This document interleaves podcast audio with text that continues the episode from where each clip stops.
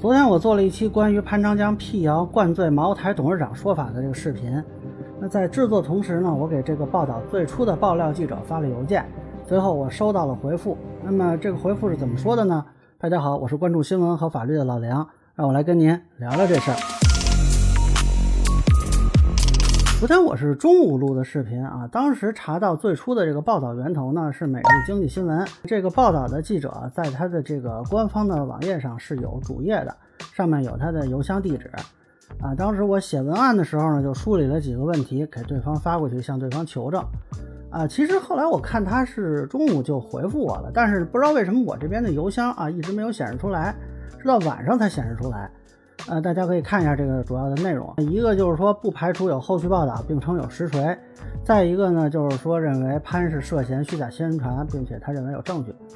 第三呢是透露监管正在调查啊。那么第四呢说确实采访过茅台方面的人，而且呢第五呢是首次明确了直播卖酒是三月一日啊。之前的报道说是在三月初，并没有一个具体的日子。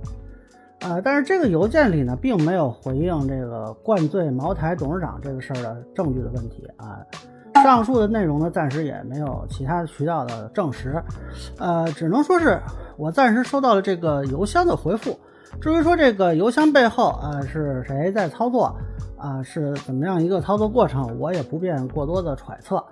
呃，就是把这个收到的邮件跟大家通报一下啊，未来呢还是应该以官方发布为准。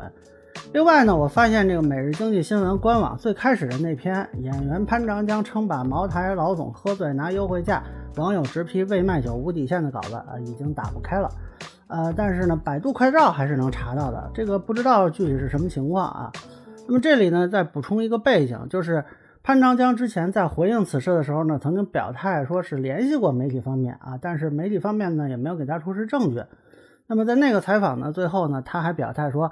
是要走法律途径啊，起诉一些人。那么未来呢，这件事情上可能啊会有一个法律上的进展。我们决定对那些恶意诽谤、断章取义的营销号还有个人追究法律责任。啊，以上呢就是我对这件事跟踪的一个情况吧。呃，也再次提醒啊，这个邮件的内容暂时未得到证实，还是请以官方发布为准。呃，如果呢您了解到官方有什么信息啊，也欢迎在评论区和弹幕里补充。